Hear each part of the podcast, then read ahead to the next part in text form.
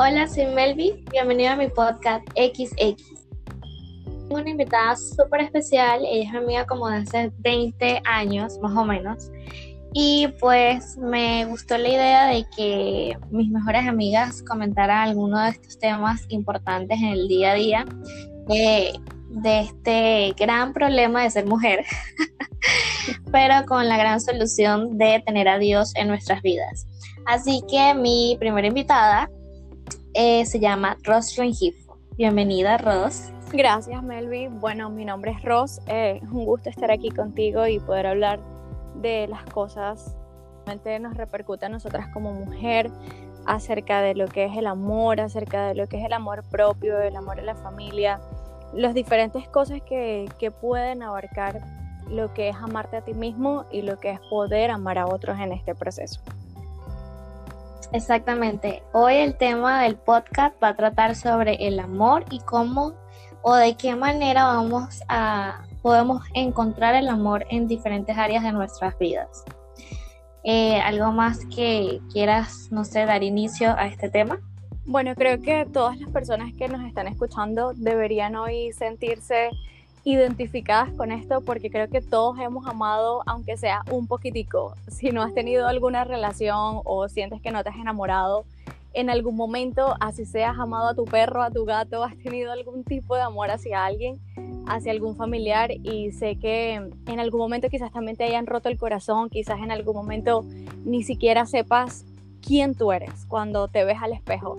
Y hoy queremos hablar un poquito de eso, de cómo realmente te sientes en medio de ese proceso y cómo puedes sanarlo. Incluso pequeñas partes y pequeñas, pequeños tips, podemos decir, de cómo puedes sanar eso dentro de ti. Sí, aquí ahora que mencionas estas cositas, estaba pensando en que hace tiempo un amigo siempre me dijo algo como que eh, estamos hablando del amor de una madre hacia su hijo y cómo el amor pasa a ser algo tan eh, o sea, del hijo que tiene en su vientre, todavía no lo ha visto, sabe, no lo ha palpado, no nada, eh, y cómo aún en esa conexión que hay se, se crea el amor sin conocer a esa persona. Entonces, ya desde como que desde ese momento estamos diciendo amamos. Así es, y creo que en la mujer es más sobrenatural el amor porque no lo sientan, sino creo que la mujer tiene esa capacidad de conectarse más profundamente, eh, sobre todo, aunque no lo he experimentado, pero cualquier cosa que nosotras las mujeres sintamos que es nuestro, así no seamos madres, eh, creo que creamos un sentido de pertenencia hacia eso. Y es así como crece el amor, sin olvidar que venimos de un amor de Dios. Y quiero incluirlo aquí también porque creo que es la raíz fundamental del amor y creo que la madre ha aprendido a cómo amar a su hijo teniendo el ejemplo de cómo Dios amó a su hijo y lo entregó para nosotros. Igual creo que eh, se relaciona con el amor de madre, porque el amor de madre es un amor entregado, entregado hacia su hijo, haciendo todo para que éste sea feliz, para que éste pueda lograr las cosas que, que él quiere. Y es bueno que iniciemos así, reconociendo que así como tenemos un recuerdo cercano de cuánto nuestra madre nos ama, nos ama. Así también Dios nos ha dado el ejemplo de cuánto Él nos ama a nosotros, que, que pues ha entregado a su único hijo para salvarnos y para mostrarnos ese amor infinito. Sí, aquí como que hablamos del amor sacrificial. Así es. que, que, bueno que tenemos el mejor ejemplo de, de Jesús y obviamente de, de nuestras madres y y también la dicha de, ser mujeres y que en algún momento de nuestras vidas podamos tener también ese, ese sentir de ese amor incondicional eh, que es también relacionado con el amor que Dios tiene para nosotros. Así es, y lo que quería tocar hoy sobre todo es que a pesar de que Dios eh, ha sido un Padre que nos ha amado tanto, nosotras hemos perdido un poco el amor hacia nosotros en el camino. Y este tipo de amor propio, Melvi, es algo que realmente es preocupante.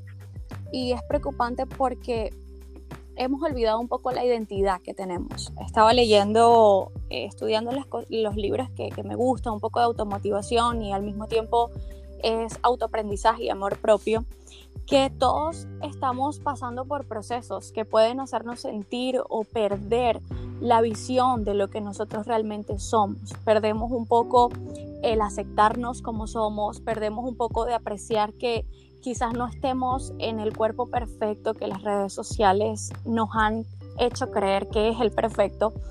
Y por eso perdemos un poco la seguridad y al mismo tiempo lo que sentimos acerca de nosotros mismos, el amor que nosotros mismos tenemos. Y mm, es importante porque veo que la sociedad a veces se, se siente desprestigiada, jóvenes en la sociedad se sienten desprestigiadas porque no reconocen y no se aceptan a ellas mismas y no tienen este, mm, como este pacto con ellas mismas, esta aceptación que les permite entonces amar a otros. Y es doloroso porque vemos que, por ejemplo, acá donde yo vivo en Estados Unidos, la tasa de suicidio ha aumentado muchísimo a través de los años y sobre todo con la influencia de las redes sociales. Y aunque las redes sociales es un medio maravilloso para comunicarnos, también es una manera de que las personas que son inseguras aún tiendan a ser más inseguras consigo mismas, sentirse que necesitan alcanzar unos estándares. Y realmente esto no es así, no fuimos creados con esa intención de comparación con otros, fuimos creados más bien para tener un pacto con nosotros mismos, aceptarnos a nosotros mismos y hacer las paces, porque si no hacemos las paces con nosotros, definitivamente no vamos a poder hacer las paces o amar a alguien más en este proceso. Sí, definitivamente eso es algo crucial en, en nuestro desarrollo. Eh, no solamente como mujeres, porque obviamente, bueno, yo creo que los hombres también pasan por este, etapa, por este proceso, ajá. Eh, pero más que todo las mujeres porque siempre somos nosotras como que la que tenemos mayor presión, mayor presión en, en ser mejores vistas, en tener una buena actitud, una buena educación, ¿sabes? Eso que siempre eh, ha estado implementado desde hace miles de años, eh, pero no quiero sonar como algo del, feminismo radical de ahora, sino más que todo en ese en, ese, en esa feminidad bíblica que Dios siempre nos menciona en la Biblia de cómo, de cómo ser eh, mujer, ¿no? Una mujer de Dios pero sí que vivimos estas, estas situaciones de, que no me siento bien con mi cuerpo, pero porque otra persona me dijo que no estaba bien, eh, o porque, no sé, este, eh, no tengo una buena autoestima, o también yo creo que, bueno, yo lo he vivido ahora en mucha presión de, del ambiente y eso también como que me, estresa y entonces o como mucho o no sé, no tengo ganas de hacer ejercicio y son cosas que a la larga me van a decir, ah, no, estoy gorda, entonces sabes como uno tras otro, uno tras otro. Hay mucha presión, creo que en la sociedad, de distintas maneras, porque a veces creemos que la presión es solamente una persona que esté diciéndote, oye, no me gusta cómo estás, estás gorda, no me gusta esto de ti, tienes acné, no me gusta tu cabello. No es solo eso, creo que hay mucha presión escondida de diferentes maneras y que nuestro subconsciente como que está atrayendo o no atrayendo, pero rodeándose de todas estas cosas negativas, del tiempo, de, de tener que cumplir con muchas cosas al mismo tiempo también. Y todas esas cosas te hacen sentir que no, no tienes tiempo ni siquiera para ti mismo. O a muchas veces como que eh, te das cuenta que todo el mundo está corriendo en su estilo de vida y tú a veces lo que quieres es tomarte como un break y decir, Dios mío, ¿qué, ¿qué, es esto que está pasando? No puedo cumplir con todo al mismo tiempo y como que todo recae, porque a veces tu autoestima no solo baja por la manera en cómo te ves físicamente, sino por las cosas que no has logrado quizás por una situación laboral, te sientes frustrado laboralmente o profesionalmente y una cosa se liga con la otra. Dices, oh, estoy frustrado profesionalmente, no puedo lograr lo que quiero y me veo feo y no he tenido tiempo para esto. ¿Me entiendes? Como que a veces diferentes áreas como que se combinan y cuando la autoestima baja por alguna razón que quizás no tiene que ver con tu aspecto físico, automáticamente el aspecto físico y esa área física también se ve afectada. Entonces son muchas cosas como que influencian eh, la misma raíz, que es cómo nosotras nos vemos y la autoestima y el concepto que tenemos de nosotras mismas. Sí, y yo creo que también este, exactamente eso que, que dices, de verdad, lo asocié así como que cuando estamos con las defensas bajas y cualquier cosa nos puede agarrar en el cuerpo. Así es tal cual que si perdemos un momento el control de nuestra autoestima, ya todo nos, nos agarra, el estrés, la cosa, todo se junta y salimos este, destrozadas por un tiempo. Pero lo... Correcto. Y, dime, dime.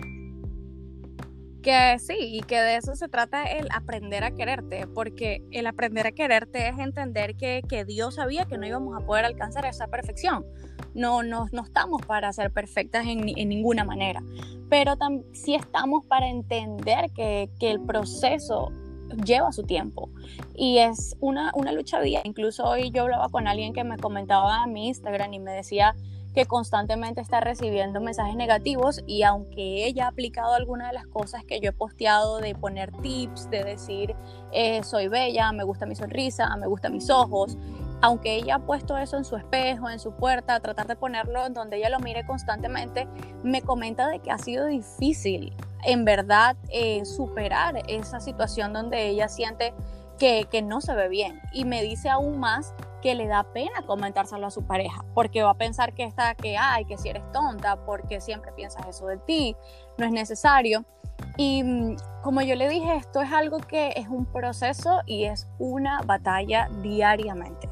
Es una batalla que tú tienes que pelear diariamente para entender que Dios no quiere que seas perfecta, pero que debes sentirte feliz porque aunque sea tú estás en el proceso de aceptar que Él va a mejorarte cada día. Claro, sí, eso también lo leía hoy que no es que eh, no somos perfectos y ok, no somos perfectos, no, sino que aceptemos que no somos perfectos, pero que queremos ser mejores que antes, que, queremos cada día mejorar en, en, lo que estamos fallando. Y también quería decir algo antes que se me vaya la idea de que cuando nos pasan estas cosas y no comprendemos la, la verdad que Dios tiene sobre nosotras, pasa lo que vemos ahora en estos tiempos que es la rebeldía.